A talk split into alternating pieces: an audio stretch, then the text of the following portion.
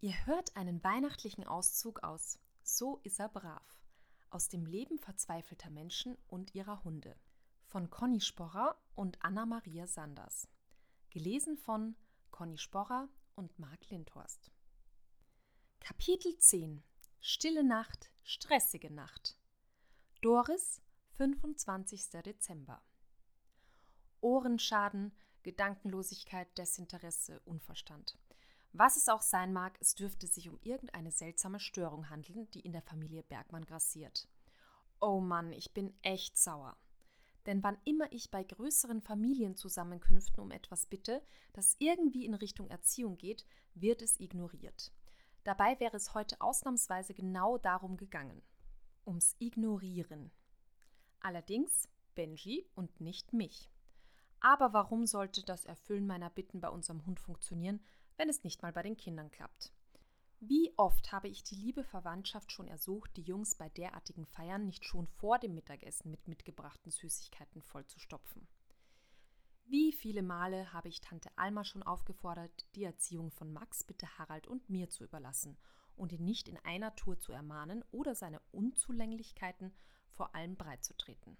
Bei wie vielen Feiern habe ich schon darum gebeten, meine Versuche, die Jungs so weit wie möglich von ihren Handys fernzuhalten, nicht mit Bemerkungen wie Ach komm, Doris, lass die beiden doch, zu sabotieren. Wo sie doch gerade bei solchen Anlässen ohnehin schon so viel mit Handy und Co. beschäftigt sind, damit ich mich besser um die Gäste kümmern kann.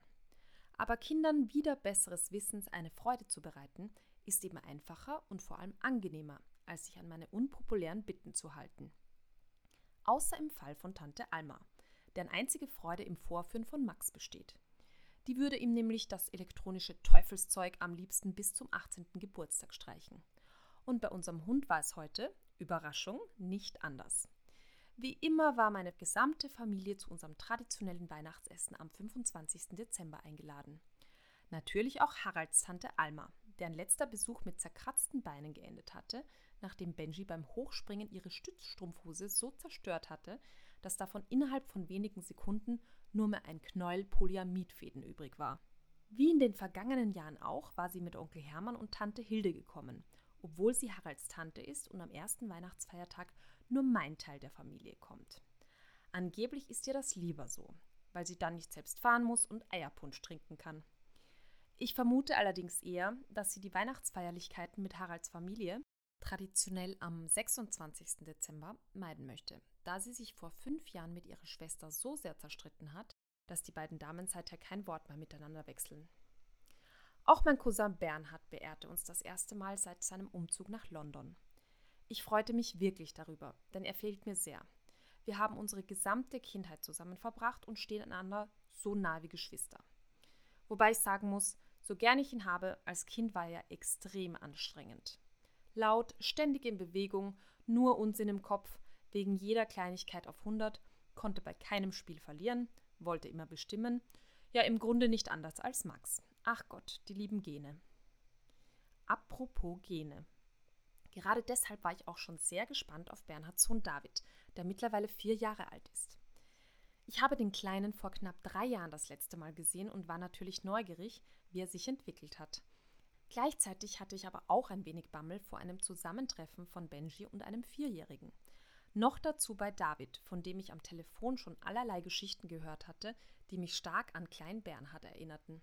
Als ich mir daher meinen Cousin mit seinem Minimi vorstellte und obendrein noch seine Frau Tanja, die auf antiautoritäre Erziehung setzt, wurde ich durchaus ein wenig nervös. Ihre Einstellung ist, Kinder nicht mit Regeln in ihrer Entwicklung zu hindern und ihnen auch keine Grenzen zu setzen, damit sie den größtmöglichen Freiraum zur Entfaltung ihrer Talente haben. So ein Unsinn. Ich verstehe einfach nicht, dass sie nicht erkennt, wozu diese vermeintlich gewährte Freiheit führen kann, denn dass David nicht unproblematisch ist, zeigt sich ja schon allein daran, dass sie mir am Telefon immer wieder ihr Leid mit ihm klagt. Wenn ich ihr dann aber erklären will, was für Smarty und Max am besten funktioniert, hat sie tausend Gründe, warum sie das für David nicht möchte. Und so habe ich mir abgewöhnt, überhaupt noch etwas dazu zu sagen. Aber nun ging es ja nicht mehr nur um die Erziehung des Kleinen, sondern um Benjis und letztendlich auch Davids Sicherheit. Hunde sind nun mal Tiere und keine programmierbaren Maschinen. Da sind Regeln im Umgang zwischen Heranwachsenden und Vierbeinern besonders wichtig.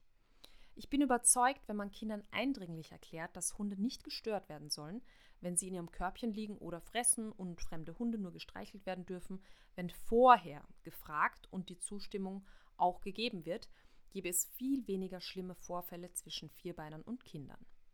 Umgekehrt muss der Hund natürlich gelernt haben, dass Kinder zu akzeptieren sind, auch wenn sie wild herumlaufen. Er darf sie nicht anrempeln, anspringen oder ihnen etwas wegnehmen. Leider, so habe ich kürzlich gelesen, passieren die meisten Beißunfälle in der Familie mit dem eigenen oder einem wohlbekannten Hund. Vermutlich, weil man da einfach viel zu viel auf Vertrauen setzt.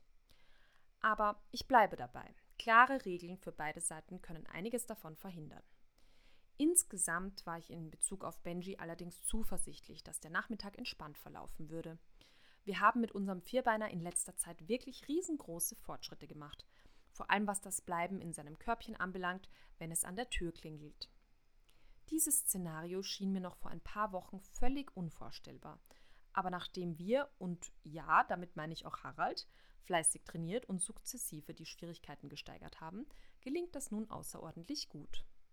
Aber wir würden ja sehen, was das Bleibtraining für Erfolge gebracht hat, wenn mehr als nur wir vier im Haus waren. Ich hoffte große, denn die letzten Wochen waren sehr arbeitsintensiv gewesen. Bis vor kurzem hatten wir Benji sicherheitshalber bei seinem Körbchen angeleint, damit er im Falle des Nichtbleibens beim Türklingeln nicht zum Erfolg kommt. Das heißt, nicht zum Eingang rennen kann. Davor hatten wir eingehend typische Schlüsselreize trainiert, wie ich es mit Corinna besprochen hatte. Uns war nämlich gar nicht bewusst, dass alleine das Wort Hallo eine so große Wirkung auf Benji hat, dass er, wenn man es zu Hause glaubwürdig ausspricht, schon bellend zur Tür startet. Um ihn daran zu gewöhnen, dass er bei Reizen, die mit dem Kommen oder Gehen von Menschen verknüpft sind, auf seinem Platz bleibt, hatten wir Benji mindestens zehnmal täglich in sein Körbchen geschickt und sein mittlerweile sehr verlässliches Bleibsignal hinzugefügt, das er über sein Impulskontrolltrainingsprogramm schon wirklich gut verinnerlicht hat auch bei anderen für ihn spannenden Reizen wie fliegenden Bällen, Begrüßungssituationen und geworfenen Leckerlis. Jedenfalls sind wir dann auch mindestens zehnmal pro Tag zur Haustür gelaufen und haben ihn beim Zurückkommen dafür belohnt, dass er geblieben ist. Dazu haben wir dann eben Reize wie das Scheppern mit dem Schlüsselbund, an der Tür anklopfen und das so viel verheißende Wort Hallo hinzugefügt und ihn immer wieder belohnt, wenn er gehorcht hat. Jedes Familienmitglied im Hause Bergmann hatte auch die Aufgabe, vor dem Nachhausekommen anzurufen, damit der jeweils Anwesende mit Benji das Bleiben im Körbchen üben konnte, wenn jemand aufsperrt oder klingelt. Training mit unserem Hund entwickelte sich dann innerhalb von ein paar Tagen zu einem echt witzigen Wettbewerb, in dem es darum ging, bei wem Benji denn nun am besten auf seinem Platz bleibt. Zum Thema Klingeln fand ich Corinnas Erklärung im Übrigen äußerst interessant.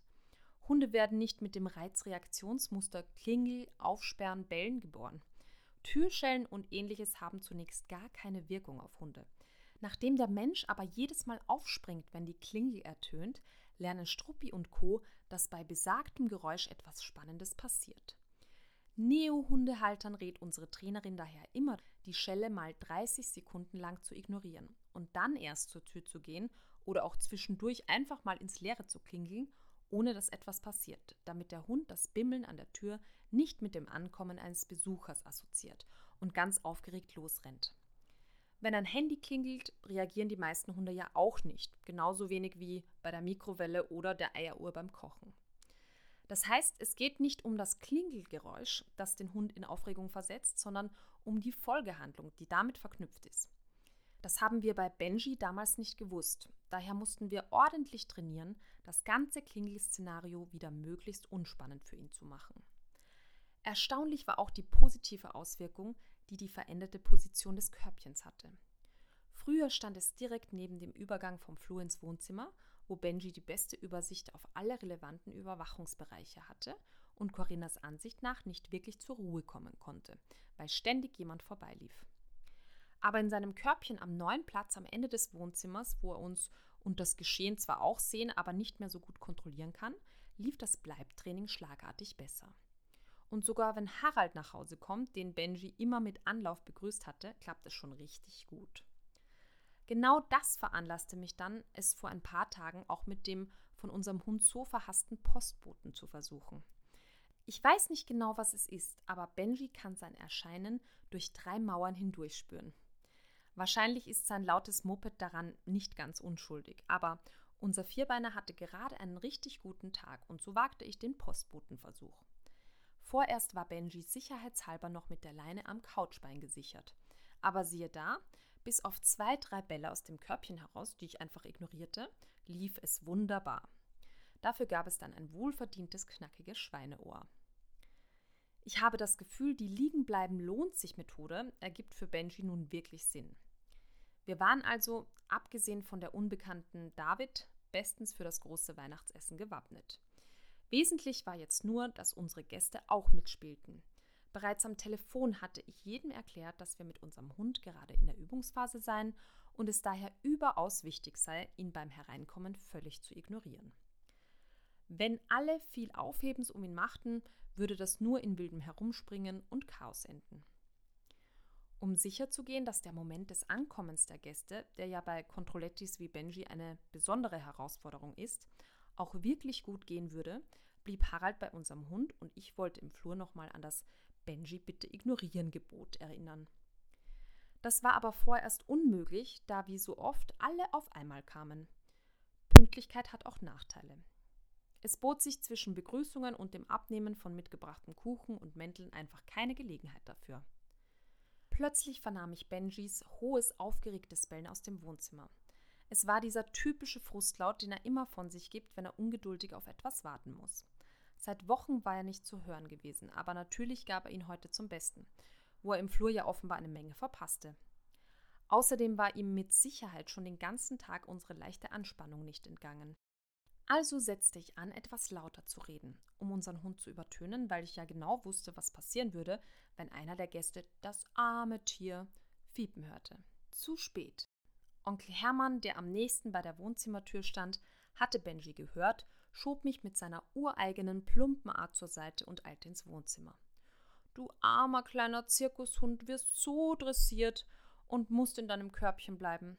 Darfst nicht mal Hallo sagen. Na, dann komm ich mal zu dir, hörte ich ihn Benji entgegenflöten.